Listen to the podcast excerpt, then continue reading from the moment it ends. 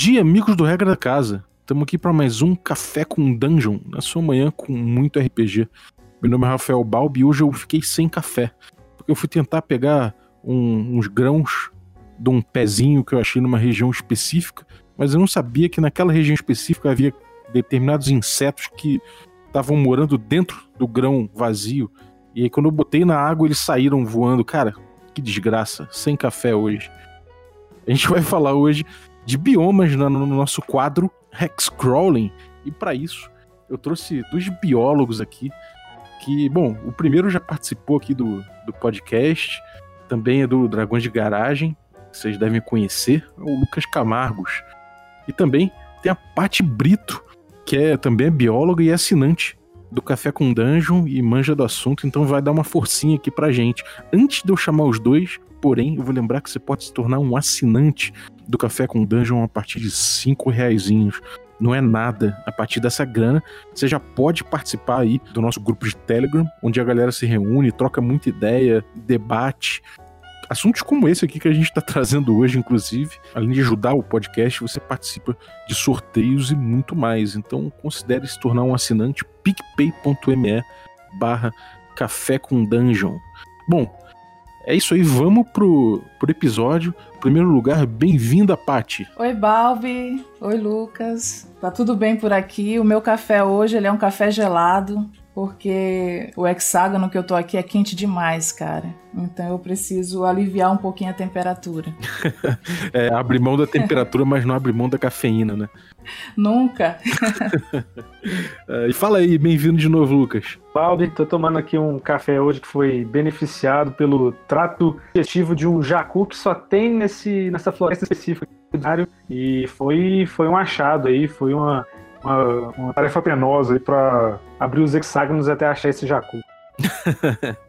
é, bom, se você ainda não ouviu nossa coluna de, de Hexcrawl, tem já o episódio 1 aí no feed, você pode ouvir, tem introdução ao assunto. Então a gente já vai avançar um pouquinho mais dentro do assunto Hexcrawl, ou seja, essa exploração de hexágonos dentro de um mapa, e a gente vai falar sobre bioma primeiro lugar, nem eu sei direito o que, que é, eu, eu, eu, falo como um papagaio sobre bioma, porque eu não sei muito bem, e eu brinco de saber, né? Porque quando eu faço um mapa eu tento separar as regiões ali, eu tô pensando um pouco em bioma. Mas o que, que é exatamente um bioma? O bioma, geralmente, ele é quando se fala de uma região geográfica, né? De áreas delimitadas. E essa área geográfica, ela tem uma formação vegetal que ela é dominante, que geralmente é o que caracteriza o bioma.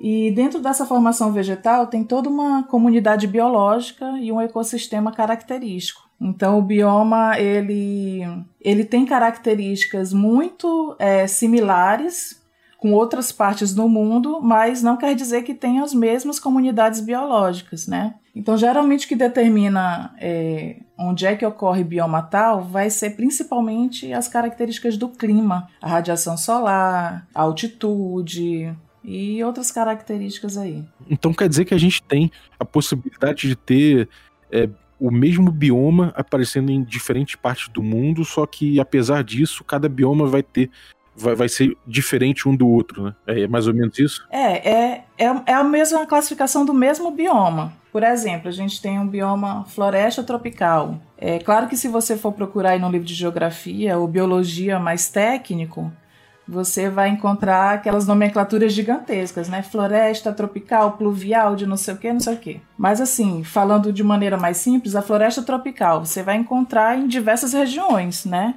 Vai ser influenciado por fatores parecidos, mas é, no Brasil você vai encontrar uma floresta tropical que tem um grupo de seres biológicos ali, diferente daquela que você vai encontrar em Bornéu, por exemplo. Ali já vai ter um outra, uma outra comunidade biológica. Isso porque essas, essas diferentes florestas tropicais ao redor do globo, elas têm histórias diferentes também, né? Então, por mais que sejam ambientes com temperatura similar, com, por exemplo, índice de chuva, né, que também é algo bastante, tem bastante influência nos biomas, na comunidades, nas comunidades biológicas ali. Apesar disso ser similar, as histórias ali foram diferentes. Então a gente não chama uma floresta de Borneo, uma floresta, por exemplo, do Congo, de Amazônia africano, coisa assim, né? A gente pode falar, por exemplo, que o cerrado ele é um tipo de savana, como uma forma geral, assim de se dizer, um bioma do tipo savana, né? Nosso cerrado brasileiro. mas é, que não é igual também a savana africana, né? A gente tem um pouco mais, mais rios né, na, na, savana brasileira, no estado brasileiro, e isso acaba é, aumentando ali, a diversidade também, né? Mas é, a gente pode pensar de, de, grandes formas, né? Como a parte falou, ah, existem savanas, existem florestas é, tropicais e tudo mais, que, que são mais generalistas, né? apesar de serem, se a gente for olhar em diferentes lugares do mundo, tem histórias diferentes. Isso. Uma coisa que o Lucas falou muito interessante que é, existe, existem fenômenos, né, que são estudados dentro da biologia e um deles chama convergência biológica. O que, que é isso? É, eu posso chegar aqui numa, numa área brasileira e encontrar um cacto. E daí eu vou lá em, no deserto africano, um dos desertos africanos, e encontro um cacto. Obviamente que a, aqueles indivíduos eles não são parentes próximos. Então, como é que tem um cacto aqui e tem um cacto tão longe geograficamente? Vai ser a resposta que os seres vivos dão às características do ambiente. Então, quando o Lucas fala de, de história, é porque cada área geográfica tem a sua história tem características únicas, como o tipo do solo, como ele bem disse, e daí esses seres vivos, dentro de, das gerações, vão é, reagindo de maneira diferente, lá no deserto africano e aqui, por exemplo, numa caatinga brasileira. Pô, muito interessante isso. Agora, se a gente falar genericamente, assim, para a gente, por exemplo, fazer uma lista de biomas que a gente pode retratar de uma forma bem eu não vou dizer caricata, mas um estereótipo, né, de, de, de bioma. Eu sei que, como você falou, provavelmente tem tipos muito específicos e tal, mas é possível a gente, a gente fazer uma lista mais genérica de, de biomas gerais, assim, que a gente poderia usar isso em jogo, né, para um cara que não é biólogo, não vai estudar isso de uma forma tão profunda, mas que quer utilizar uma base científica um pouco para distribuir é, os biomas no, no, no, na construção de mundo dele? Quando a gente, por exemplo, vê o conteúdo do ensino médio, aquilo ali é uma classificação bem simplória. O, o mestre está querendo é, dar uma certa veracidade ali nas características do, do ambiente no X-Crawl que ele está formando, né? Então ele pode muito bem pegar um livro de ensino médio que ele vai ter as características gerais de cada um né? Sem muito termo técnico, bem acessível. A gente tem, por exemplo, as florestas tropicais, que seria um item, a floresta temperada, né? Que seria uma segunda. Daí a gente teria as savanas, que engloba tudo quanto é tipo de savana, desde a africana até o cerrado brasileiro. A gente teria os desertos, a gente teria os campos, a gente teria também aquelas florestas de pinheiro que chama é, florestas boreais ou taiga, né? Que estão bem próximos ali dos polos, e a gente teria essas regiões polares. Pensar também os pantanais, ali, charcos, né? Áreas Isso, essas, aí essas regiões como charcos seriam regiões de transição. É, aqui no meu estado também existe uma área gigantesca, bem parecida com o Pantanal brasileiro, que é a Baixada Maranhense, que são regiões de transição. Ali você não vê assim, uma característica muito determinada, porque é uma região onde você vê característica de cerrado, de floresta amazônica, de área costeira.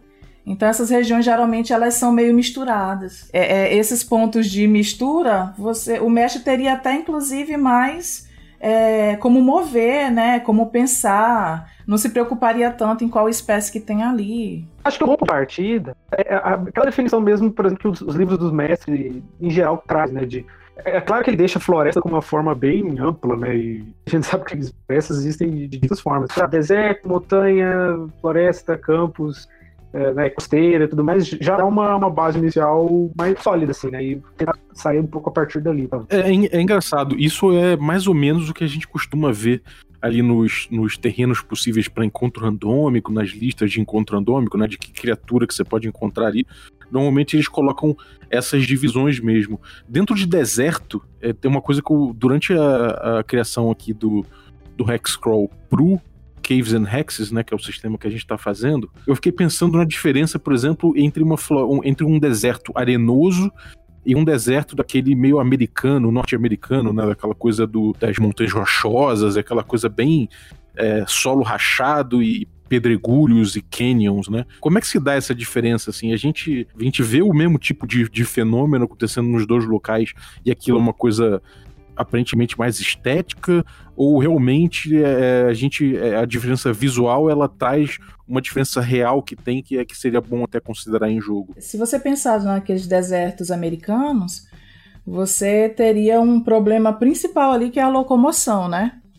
São tem grandes áreas de canyon, é necessário escalar se você não está dentro de um, de um esquema ou de um sistema que tenha poderes mágicos, os personagens terão uma dificuldade muito grande em passar por esses territórios, né?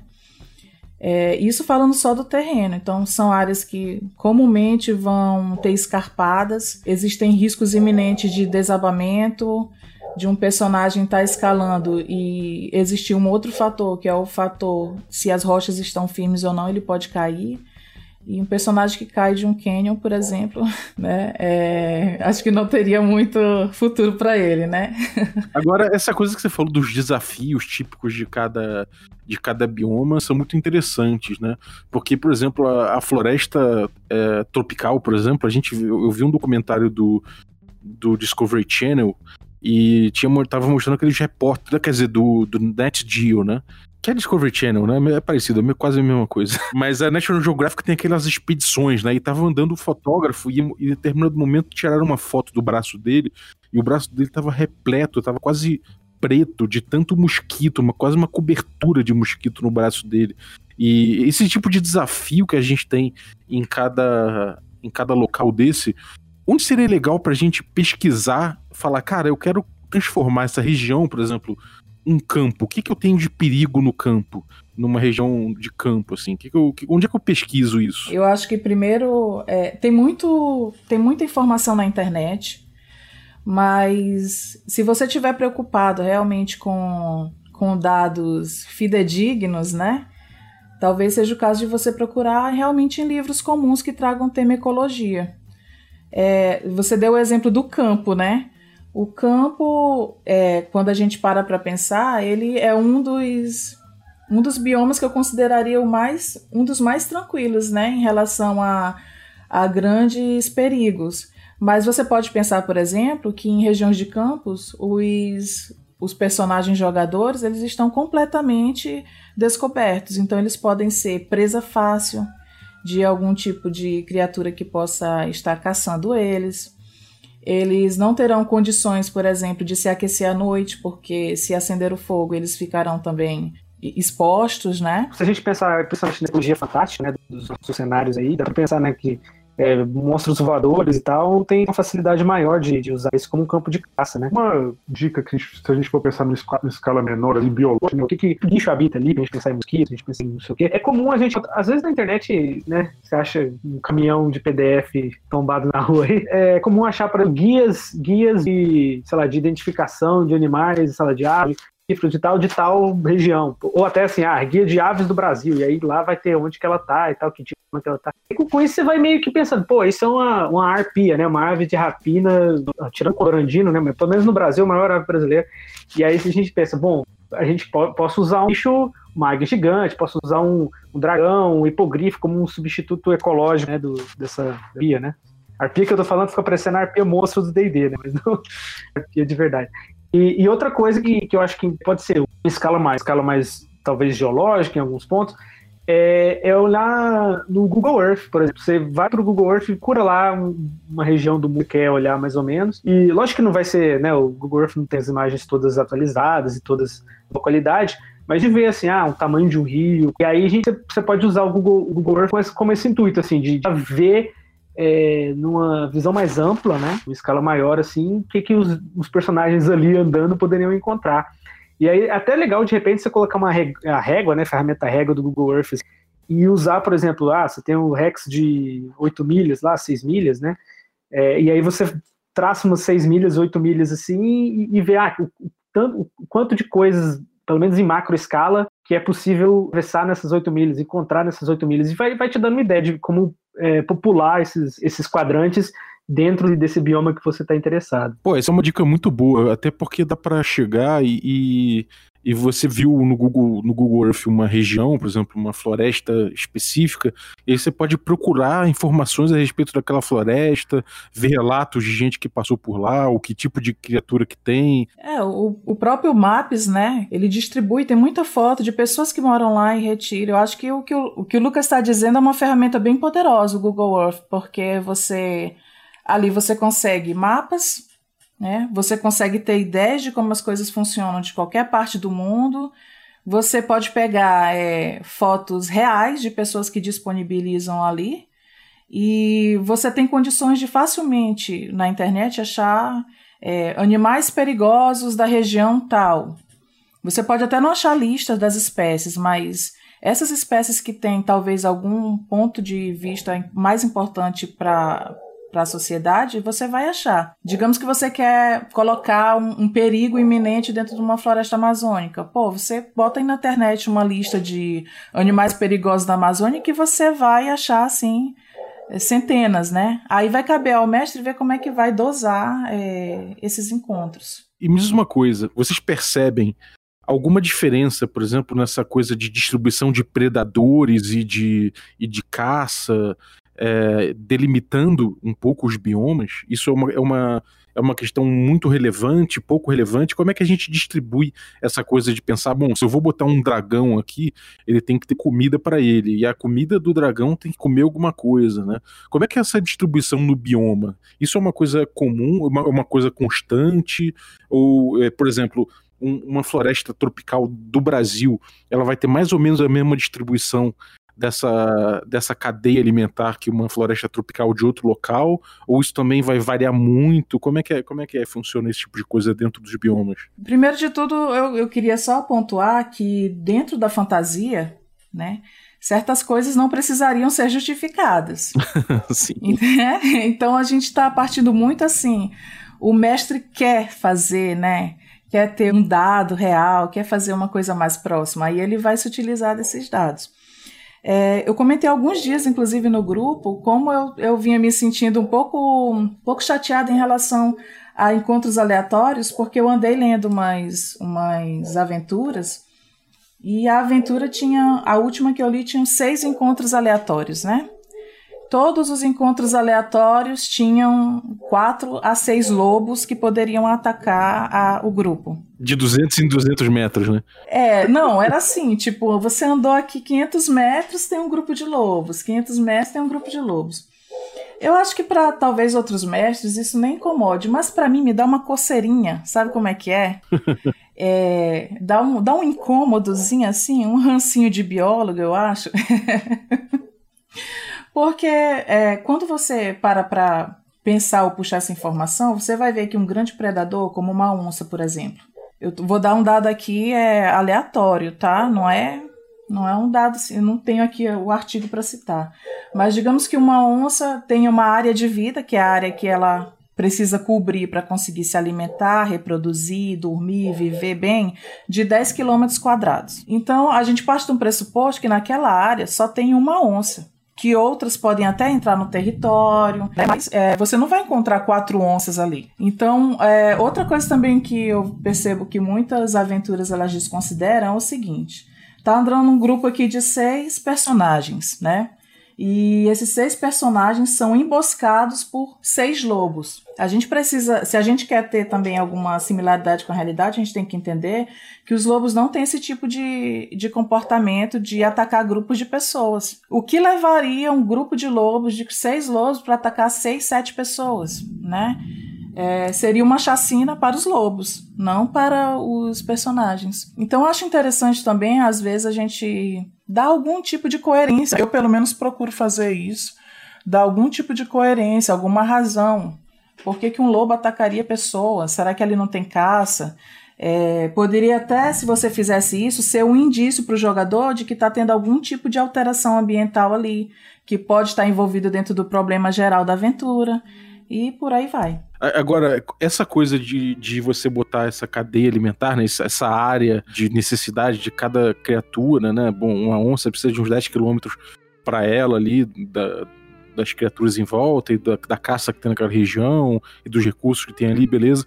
Mas se a gente pega outra floresta tropical, a gente mais ou menos substitui então a onça por outra criatura de outro local, né? Não, não seria na, na verdade, não teria uma reestruturação dessa, dessa configuração da cadeia alimentar ou, é, ou seria, seria uma coisa completamente diferente? Bom, você só não vai colocar onça onde não tem onça, né?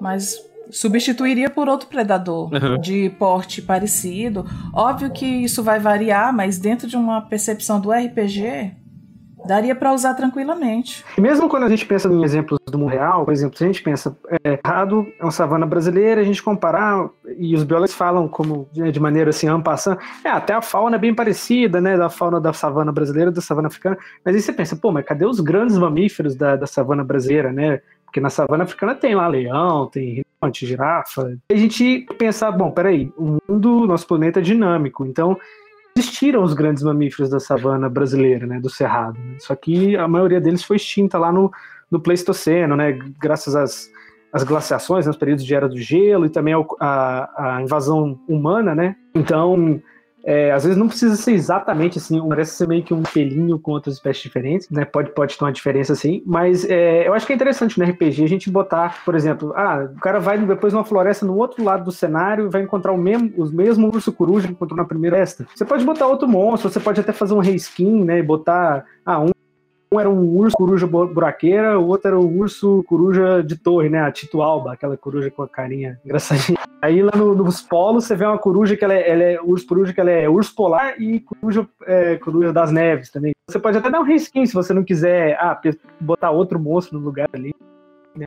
E claro que assim, alguns, alguns monstros mais, mais inteligentes, tipo um dragão, beleza. O dragão verde ele pode estar em todas as florestas do mundo porque eles espalham, são inteligentes e tudo mais. É, pois é, eu acho que é um negócio assim bem negativo você chegar num, numa área polar encontrar um animal que você encontrou lá numa floresta tropical, né? Não faria menor sentido. Sim. É, então, é, é, isso é uma coisa muito doida, né? Porque você, você quando vai fazer umas tabelas dessas de, de encontros e, e, perigos, não só necessariamente criaturas, né, mas, por exemplo, como você falou, desabamentos lá no, no deserto rochoso, é, na floresta tropical deve ter é, troncos de árvore caindo, né, deve ter deslizamento de, de encosta com chuva, né, então deve ter devem ter perigos específicos para cada região dessa que, enfim, é muito bom se você puder entender o que, que, o que, que cada região traz de, de dificuldade, né? E agora, insetos e parasitas nessas regiões, isso é uma coisa que toda região tem seus próprios insetos e parasitas, ou tem região que não tem nada disso, que, que tipo, que não sobrevive, sei lá, vocês falaram da região polar, né? É, tem, tem parasita e inseto lá também, que, que consegue viver naquele local, ou isso é uma, é uma coisa de que, que, não, que não vai ter dependendo do bioma? No nosso querido planeta Terra, é, a gente só não tem inseto mesmo em, tipo, do mar mesmo. Porque existem outros artrópodes lá que são os crustáceos, né? É, lógico que na Antártida a gente tem um reduzido de insetos hoje, né? Porque no passado geológico a gente já teve muitas espécies de insetos lá. Inclusive a Antártida foi uma ponte ali da, da América do Sul com a Austrália e com a África, enfim. Hoje em dia a gente tem menos espécies lá, mas a gente tem espécies de insetos em praticamente todos os lugares. Até porque inseto é o grupo, por exemplo, o maior grupo em número de espécies de organismos do mundo, né? Talvez micro-organismos aí, bactérias e tal, talvez né, ultrapasse se a gente conseguisse né, trabalhar com esses bichos, identificar esses bichos. Mas insetos são muito diversos, né? E eles têm todo tipo de forma de vida. Então, por mais que na Amazônia é, na Mata Atlântica, a gente tenha um número de espécies assim, absurdo, né, de insetos e tudo mais, mesmo em outros lugares a gente continua tendo, né? bichos especializados ali para os ambientes deles. É, você pensando exclusivamente em, em, parasitas, por exemplo, ectoparasitas, né? Mosquitos, né? Por exemplo, bichos que sugam sangue, rapatos e tudo mais. E a gente continua tendo em muitos lugares, cara. tipo, lá em Minnesota, que eu morei quatro anos lá, né? Tipo, é muito frio dos Estados Unidos um inverno desgramado lá de, de, quatro meses de frio. Eles tinham um problema de saúde pública com carrapato, né? Com, com a doença de um carrapato. Não dá para escapar. Se você pode usar, se quiser, você pode usar esse tipo de, de, de perrengue para os jogadores e praticamente todos os ambientes das, sua, das suas tabelas, todas as suas tabelas aí. É, inseto costuma ser uma criatura que a gente olha e fala, puta, esse bicho é do mal, né, cara? Eu acho que. pô, quer dizer, pelo menos para mim. Eu sempre olho e falo, cara, esse bicho, ele, ele, ele, me traz algum problema, sabe? Tipo, dificilmente consigo pensar numa solução que o inseto vai me trazer. Mas, por outro lado, a gente pensa em abelha, por exemplo, né? A abelha pode trazer mel. O, o inseto é uma, ele tem oportunidades boas para você ou se você encontra inseto num, numa exploração selvagem é sempre problema? Jogo, você tá dizendo? É, no jogo, no jogo. É, mas refletindo um pouco de realidade dentro disso, né? Ah, é, bom, você pode, o clássico, né? Você pode jogar uma caixa de vespa no, no, num acampamento de Goblin ali, aproveitar o caos, pegar o tesouro e vazar, né? mas, tipo, no, fora, fora essa coisa de mel, né? Do, do mel, dessa possibilidade, é, existem outras coisas. Eu não, não, sei, a abelha da mel. A gente sabe que isso é um, é um, é um ouro específico que os insetos podem dar pra gente.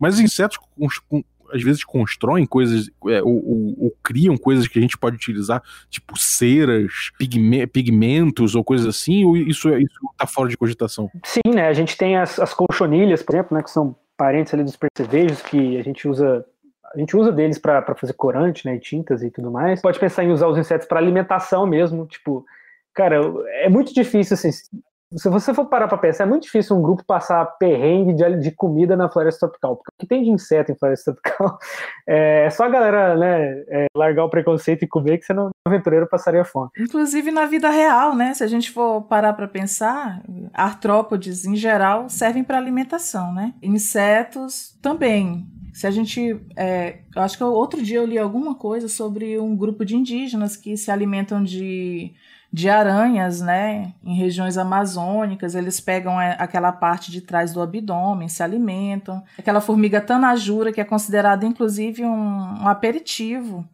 né? Em muitas comunidades indígenas. Frita, é, torrada, né? E eu tenho até um exemplo para citar aqui do Maranhão. Aqui é, existe um, um, coco chamado coco babaçu. Esse coco, quando a gente demora muito a. As quebradeiras demoram muito a pegar ele, ele tem um, um besouro que faz um furo, né? E coloca a larva lá dentro da, da semente. E aí aquela larva vai comendo aquela semente e a gente chama ele aqui de gongo. Aquilo ali é, foi usado por décadas aqui no Maranhão e ainda é usado até hoje. Eu já comi, inclusive, que eles pegam aquela larva gigantesca, ela é assim do tamanho de uma ponta de dedo indicador e bem branca assim, e você, eles pegam aquilo no interior do Maranhão normalmente e torram e comem ali dentro de uma farofa, adicionam a farofa e é uma fonte de proteína e lipídios riquíssima é, e provavelmente até mais saudável do que outras fontes que a gente tem. Tem um gostinho de uma gordurinha de coco, assim, mais ou menos desse jeito, né? Eu comi mais para experimentar, mas não foi ruim e comeria de novo tranquilamente. Insetos também constroem muita coisa, né? Igual você, você bom, a gente pensa nos insetos sociais, né, que fazem ninhos aí. De... Na África a gente tem os, os ninhos de cupinzeiro gigante, né, de metros e metros de altura. É, alguns insetos aquáticos, né, fazem casinhas e, e, tudo mais que não sei se os aventureiros poderiam usar, talvez para vender como uma bugiganga, alguma coisa assim. Mas se a gente pensar em versões fantásticas, né, desses animais e tal, versões gigantes, né, aí já pode ser algo mais interessante, né? É, você pode encontrar um fungo dentro de um formigueiro gigante e esse fungo ser uma parada incrível, né? Que eles estão cultivando, as formigas estão cultivando lá e é uma parada funcional que cura doença, porque é, geralmente vai ter algo ali para é, antibactericida no, no fungo, enfim. Ó, oh, você citou o cerrado brasileiro, né? Se a gente for pensar também, tem aquelas formações de cupins, eu, eu não sei como acontece no centro, mas mais aqui para o Cerrado Marginal, tem formações que chegam a quase dois metros. É, dois metros. Então, se você parar para pensar, é, poxa, será que isso aqui, na verdade, do ponto de vista fantástico, não tem uma abertura para um, uma super dungeon, né? é, a partir da entrada desse cupim? Será que isso aqui não é uma ex-colônia é, de cupins e agora é ocupado por outra criatura que se esconde lá dentro, tem um tesouro? Então, se a gente extrapolar, tem possibilidades aí quase que infinitas. E pode parecer meio maníaco da minha parte, mas se você pega um cupinzeiro de dois metros desse, taca fogo lá dentro e depois você, você faz um, um buraco ali e se intoca para passar a noite de repente. Sim, é, é uma possibilidade, né? Quando, eu acho que quando os personagens são colocados em situações extremas, eles também precisam ter ideias que saem fora do, do conforto deles, né? Então, comer uma aranha, cara, eu acho que eu ia morrer de fome. Mas se eu tivesse necessitando, eu comeria, com certeza, né? Eu acho que a necessidade vai fazer aí o personagem. Uhum. E pode ser também que, que exista é, insetos que são venenosos se você comer? Isso, isso é possível? É normalmente assim, para se você comer e ter algum problema, eles são mais é, indigestos mesmo, né? Eles têm alguns compostos ali que não são atraentes assim para os predadores. Que eu me lembro, não tem tantos insetos assim, igual sapo, né? Por exemplo, que você come ou passa a língua, sei lá, e, e morre. morre de veneno. Né?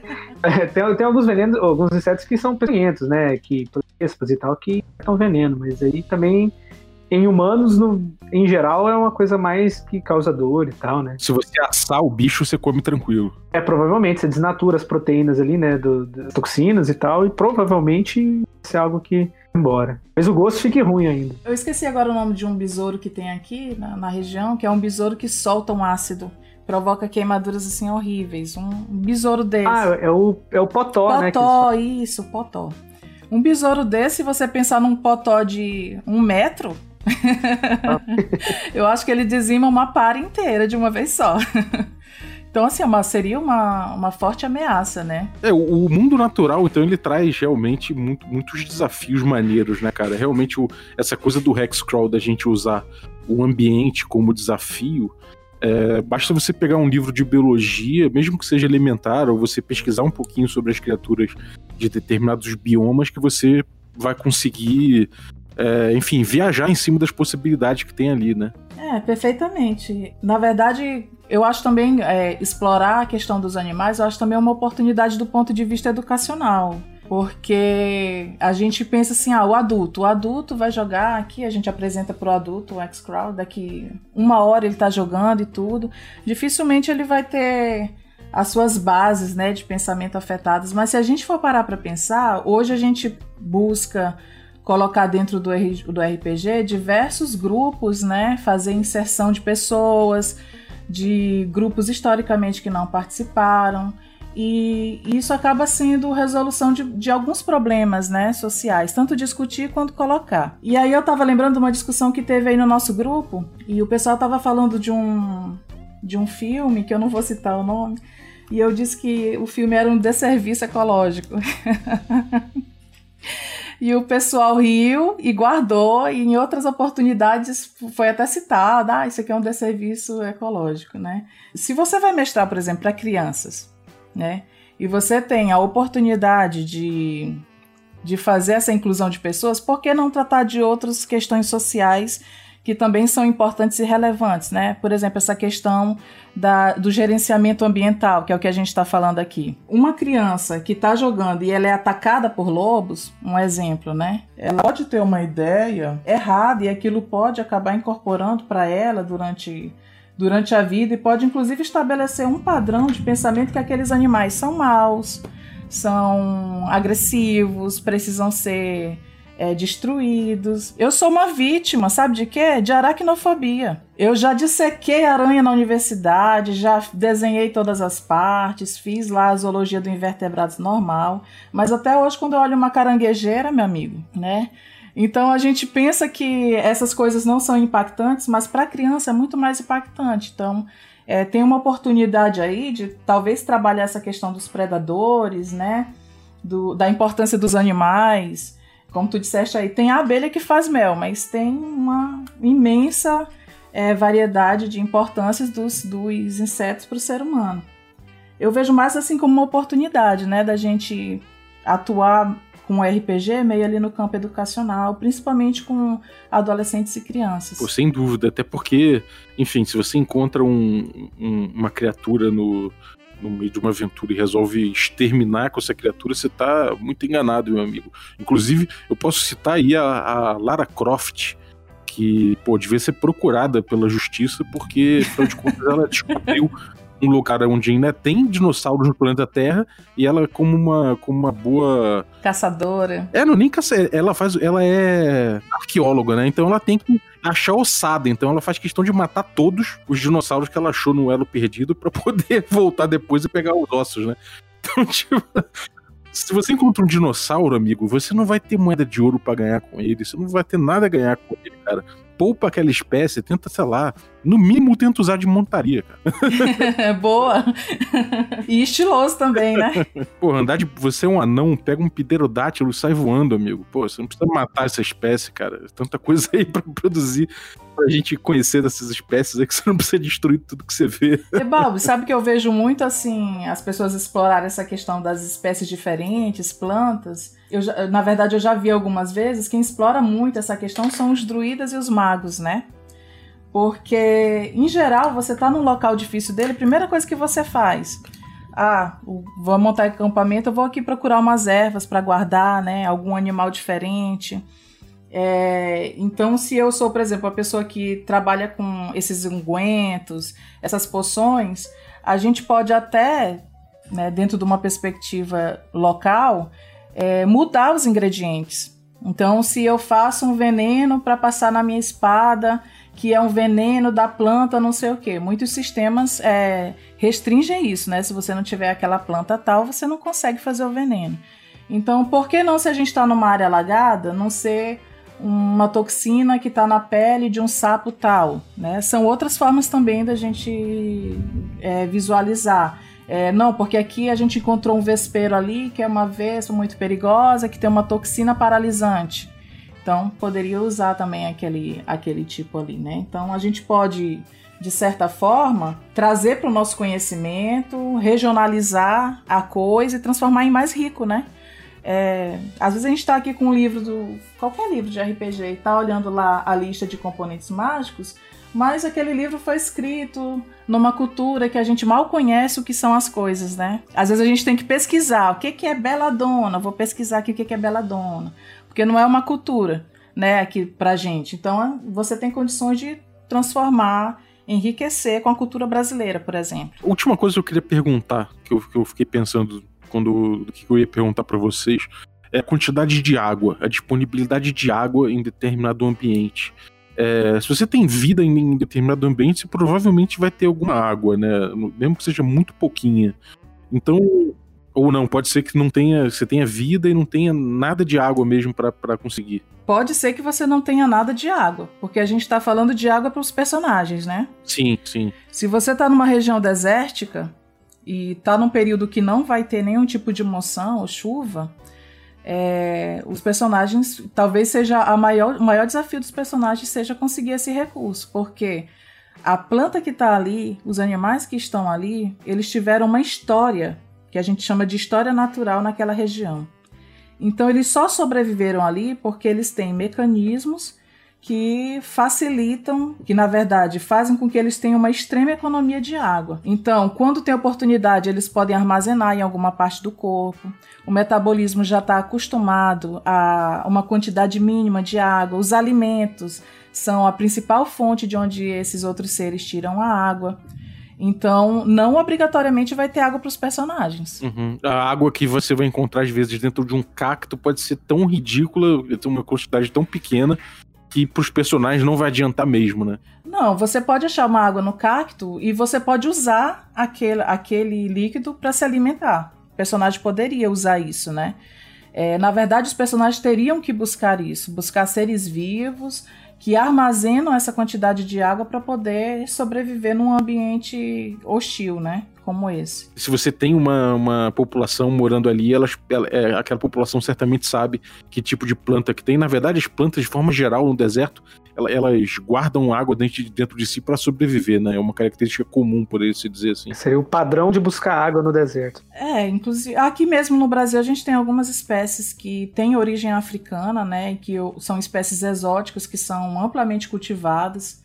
E você pode ver por aí, é, por exemplo, uma planta muito conhecida que está na modinha, é uma planta ornamental chamada rosa do deserto. Se você for observar, ela tem um, um caule extremamente gordinho, assim, bem cheio. E ali você pode deixar ela um mês sem água, dois meses sem água. É uma planta de deserto, né? A barrigudeira, por exemplo, que é uma árvore do Brasil, ela tem aquele caule com aquele bojo gigantesco porque é uma planta que não diria pré-desértica, mas de áreas muito, muito secas, né? Por exemplo, caatinga brasileira. E tem o exemplo dos cactos, né? Então são são espécies que têm essa adaptação porque tiveram uma história natural ali. Agora, um ser humano que precisaria de um litro e meio de água, dois litros por, por dia, né? Teria dificuldades e teria que obter esse tipo de ser vivo para poder é, ter suas necessidades aí atendidas. Agora, para finalizar, uma pergunta para cada um. Eu tenho uma pergunta. Primeiro, primeiro eu vou mandar para Pati. Pati, tem essa magia falar com plantas. A gente sabe que as plantas, de forma geral, quer dizer, eu posso estar completamente enganado, mas às vezes é, o, eu, eu cruzei com essa ideia de que, não sei onde, mas que as plantas elas formam até nas raízes e nas copas, não sei o que, elas formam uma grande comunidade senciente, assim, como se um indivíduo soubesse mais ou menos o que o outro está fazendo, o que o outro está assim, tá, tá precisando. Eu não sei exatamente em que nível de consciência que existe isso, mas que essa comunidade toda ela tem uma, uma ligação muito íntima, né? Então, como é que quando você fala com uma planta, numa floresta tropical, por exemplo, você falaria com toda aquela comunidade ali ou você falaria com, com um indivíduo e ele só sabe dele mesmo? Essa pergunta é de matar, hein, Balbi? Mas vamos lá, né? É, inclusive, essa é uma premissa de Avatar, é, aquele filme, né? Que vai sair o segundo agora. E ali tem uma premissa de que todos os seres vivos se unem, né? E tem uma essência que é uma essência vital que une cada um deles e eles reagem como se fosse um, na teoria de Gaia, né, onde a Terra reagisse como se fosse um único indivíduo. Se a gente for falar de realidade, é, é difícil, né, é, falar até sobre isso. Tem muita gente que já pesquisou, inclusive sobre os níveis de sensibilidade das plantas, né, e como que ele pode se dar mas só esclarecendo que eu não sou botânica. Então, assim, para a ciência não existe esse tipo de informação, né?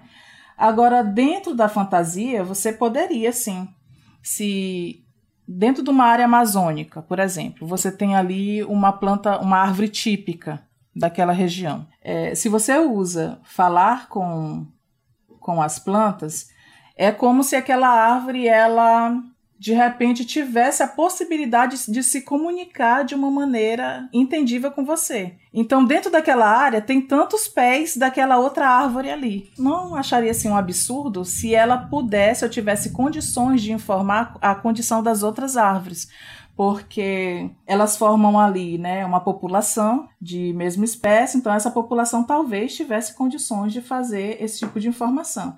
Agora eu, eu vou colocar aqui uma outra questão, que as árvores, elas em si, também formam menores ecossistemas, principalmente quando a gente fala das copas das árvores, né? Então, se uma árvore tivesse nessa fantasia condições de se comunicar com a outra, pode ser que um animal, um pássaro, uma serpente, um anfíbio que, te, que esteve em algum momento em outras árvores, possa se comunicar com ela trazendo notícias da região, por exemplo. Então, assim, se a gente for pensar na fantasia, é infinito, né? Todas as possibilidades que a gente pode, que a gente pode colocar. Sim, sem dúvida. E, e uma pergunta pro Lucas. Uma trance, né? Uma árvore viva dessas aí. Como é que ela se comunicaria se você tivesse que dar uma voz a ela, uma voz mágica? Como é que seria a voz de uma trans e que tipo de informação que ela poderia passar, assim, que você acha que, que, que ela passaria para um, um humano, ou que tipo de barganha que ela faria? Como é que seria jogar com uma trans? Bom, é, se você for pensar em voz, voz mesmo humana, né, mágica e tal, e não uma comunicação química, por exemplo, com outras plantas, né, porque é, é algo que poderia rolar, né, é, inclusive até no D&D, conides lá, né? Os, os fungos, eles fazem uma espécie disso, né? Um, esporos alucinogênicos lá que é a forma que eles comunicam. E, e aí as plantas poderiam, né, liberando é, hormônios ali se comunicarem umas com as outras, né? Acho que é talvez a forma mais fácil delas fazerem isso, mas você pode pegar o Senhor dos Anéis e basear um pouco como a gente falaria, né? A depender da, da idade, né? Se for uma árvore, talvez é, a, o conceito de tempo dela seja bem diferente, né? Então, as, talvez seja bem unreliable, né? Tipo, pouco confiável, não pouco confiável no, no, que ela está te traindo, coisa assim, mas ela pode estar tá contando de um, de um caso que aconteceu há centenas de anos, décadas atrás, assim. e, e, e que foi ontem, né? E confundindo a situação. E sensação talvez uma planta, um graminha, um, um arbusto ali que seja sazonal, né? Que é toda, toda estação ali ele, ele, ele seca, né? E, e reproduz e tal. Talvez ele né, seja te, veja o mundo de uma forma muito rápida, né? É, e aí a, a, a, o conceito dele de tempo também seja diferente e, e, e, também o arbusto, talvez por ficar muito perto do chão, não consiga enxergar muito da floresta, né? Então ele só, só vê fofocas da floresta, enquanto o, o Trent ali, ele já consegue ter uma visão mais ampla do que está acontecendo, enfim. Ele fala de conjunturas, né? O Trent, um Trent de uma árvore mais velha poderia falar de conjunturas, enquanto o outro fala mais das fofocas, é muito boa, cara. É. Ele, a árvore velha, quando, quando os outros nasceram, ela já estava lá, né? então ela sabe de tudo. Cara, muito bom isso. Pensar que realmente é, vai fazer diferença que tipo de, de árvore aquele, aquela, aquele Trent é, né? Então, quando o seu mestre colocar uma, um Trent, você pergunta qual espécie. Qual a largura do tronco? Exatamente. Pô, obrigado, gente. Eu acho que a gente deu uma, uma, uma passada geral dos biomas. E vou tentar trazer umas fontes interessantes aqui pra gente estudar junto. Então, chequem aí a descrição do episódio. E, pô, muito obrigado. Tem mais alguma coisa a dizer? Vocês querem, quer, cada um quer, quer dar uma, um fechamento aí pro, pra, pro episódio? Lucas, alguma coisa que você quer dizer? Algum, alguma, algum recado final? Bom, recado, é, me encontrem lá no Dragões de Garagem, nosso quinzenal de ciências. É, nessa pandemia aí a gente começou a soltar um monte de episódio pequeno, né? Os, as pílulas da garagem, que aí saiu do, do, da frequência quinzenal, a gente conseguiu postar várias vezes durante as semanas, inclusive. Mas o, os episódios principais são quinzenais. Já tem um tempo que eu não apareço, mas agora eu tô voltando, agora que eu tirei um peso grande das costas. É, no Dragões de Garagem, a gente tem três episódios sobre biomas, bem basicões sobre biomas. Os episódios falando de problemas específicos, né, de, dos incêndios na Amazônia do ano passado e tudo mais. Aí eu gostaria só de lembrar que a pincelada que a gente deu aqui foi bem básica mesmo, né? Então, quando a gente fala de cerrado, por exemplo, ele não é só um tipo de vegetação, a savana, pronto. É, é a gente chama de a gente fala que o Cerrado, que é a Amazônia, a Mata Atlântica em geral, são biomas que são mosaicos de fitofisionomias, né? Ou seja, eles têm vários jeitões né, da vegetação. Então, mesmo na Mata Atlântica, você tem lá Mata Atlântica na, na costa, ela é de um jeito, né? E inclusive mangue, né? Uma vegetação da Mata Atlântica. Aí você tem a Mata Atlântica depois nas montanhas, que é de outro jeito, enfim. Então, se a gente for pensar, esmiuçar o D&D ali, né? Esmiuçar, ah, na verdade, a biologia, né? E, e a geografia ali para o D&D, cada uma daquelas tabelas de ver lá no livro do mestre e tal, de localidade de encontro aleatório, tá mais uma fitofisionomia, assim, para um tipo de vegetação do que um bioma mesmo, né? Só que aí já, acho que já complica demais o Hexcall. A gente pode pensar em outras formas de definir isso, e eu tô aberto lá no, no Twitter também, arroba Camargo, se, se alguém quiser se aprofundar mais. Mas acho que o que a gente falou é, já é uma pincelada bem bacana para a pessoa dar mais cor, assim, mais vida pro, pro mundo, né? Pô, maneiro. Então vou, vou botar, inclusive, esses episódios aí que você citou no, na descrição do episódio também. Eu mesmo vou, vou, vou dar uma movidinha. E você, Paty, algum recado final, algum apontamento aí, alguma coisa que você queira falar? E fala aí onde é que a galera pode, pode te encontrar para trocar uma ideia, falar sobre, sei lá, outras, outros biólogos, outra, ou então uma galera que queira trocar uma ideia contigo a respeito do programa. Bom, eu, eu, o que o Lucas falou no final é super importante porque essa é uma pincelada muito superficial, né? Então a gente está falando de biomas, são gigantes áreas né, territoriais. Quando a gente pensa nesse, nesses hexágonos, é, é uma coisa meio de, de um tal ecossistema, né? Tal característica. E como ele bem falou, é, a paisagem é um mosaico. Né? Assim como a gente vê aqueles, aqueles mapas de explorando que são plotadas, né? Essas, essa grade em cima ali também é um mosaico. Isso, isso reflete muito o que, é, o que são os ecossistemas normalmente. Primeiro eu queria te agradecer, Balbi, por essa oportunidade de conversar sobre um tema que eu adoro, né? E eu queria dizer pro pessoal que dentro da cena RPGística eu sou a famosa espectadora. né? Acompanho aí, não, não sou mestra e jogo, acompanho, mas não sou produtora de conteúdos RPGísticos, né? É, mas quem quiser trocar uma, uma ideia comigo, pode me encontrar no Instagram, que é a minha principal rede social, que é o Pati L Brito. Manda uma mensagem lá que qualquer coisa se eu puder ajudar, ajudo. Eu tô no Twitter também, é MPL Brito. e no Facebook também, MPL Brito. Tomara que a gente tenha ajudado o pessoal aí a ter umas ideias, né? Pô, eu pelo menos já, já refresquei bastante a cabeça aqui e fiquei com coceira para buscar mais coisa. Muito obrigado, galera, pela chance aí de trocar uma ideia com vocês. Bom, a Paty, além de tudo, você pode encontrar também no grupo de Telegram do Café com Dungeon. Então, se você ainda não é um assinante, seja também um assinante, porque a gente debate essas coisas e outras lá no, no, nosso, no nosso grupo de Telegram. Enfim, Hexcrawl é um dos assuntos que a galera lá mais curte. Então, certamente a gente vai, deba debatendo a respeito disso. Eu estava esperando esse e um outro episódio para concluir um, um, workshop de Hexcrawl que a gente vai fazer com os assinantes. Eu, tô construindo o material de um jeito que esse workshop vai poder ser feito mais de uma vez. Então eu quero que todos façam lá dentro, todo mundo que tiver interesse possa fazer. Então, cara, se você quer fazer parte dessa comunidade, picpay.me barra café com dungeon, torne-se um assinante a partir de cinco reais e ainda concorra a prêmios e sorteios, né, que a gente faz aqui com material dos nossos parceiros e algum material que eu produzo também. Queria agradecer, inclusive, todos os nossos assinantes e lembrar que picpay.me barra café com dungeon você consegue é, se tornar um assinante também e ver os planos que a gente tem lá para você assinar.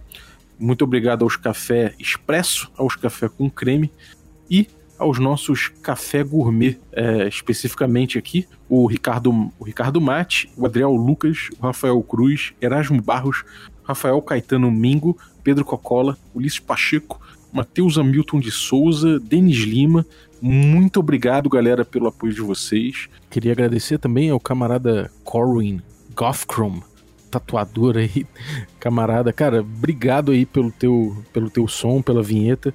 Ficou muito maneiro. E você que tá ouvindo, se quiser contribuir também com uma vinhetinha pra gente usar no início do Café com Dungeon, manda aí a sua uma gravação por WhatsApp mesmo ou pelo computador se você tiver os meios para fazer isso pro WhatsApp, o número que tá aí no descritivo do episódio.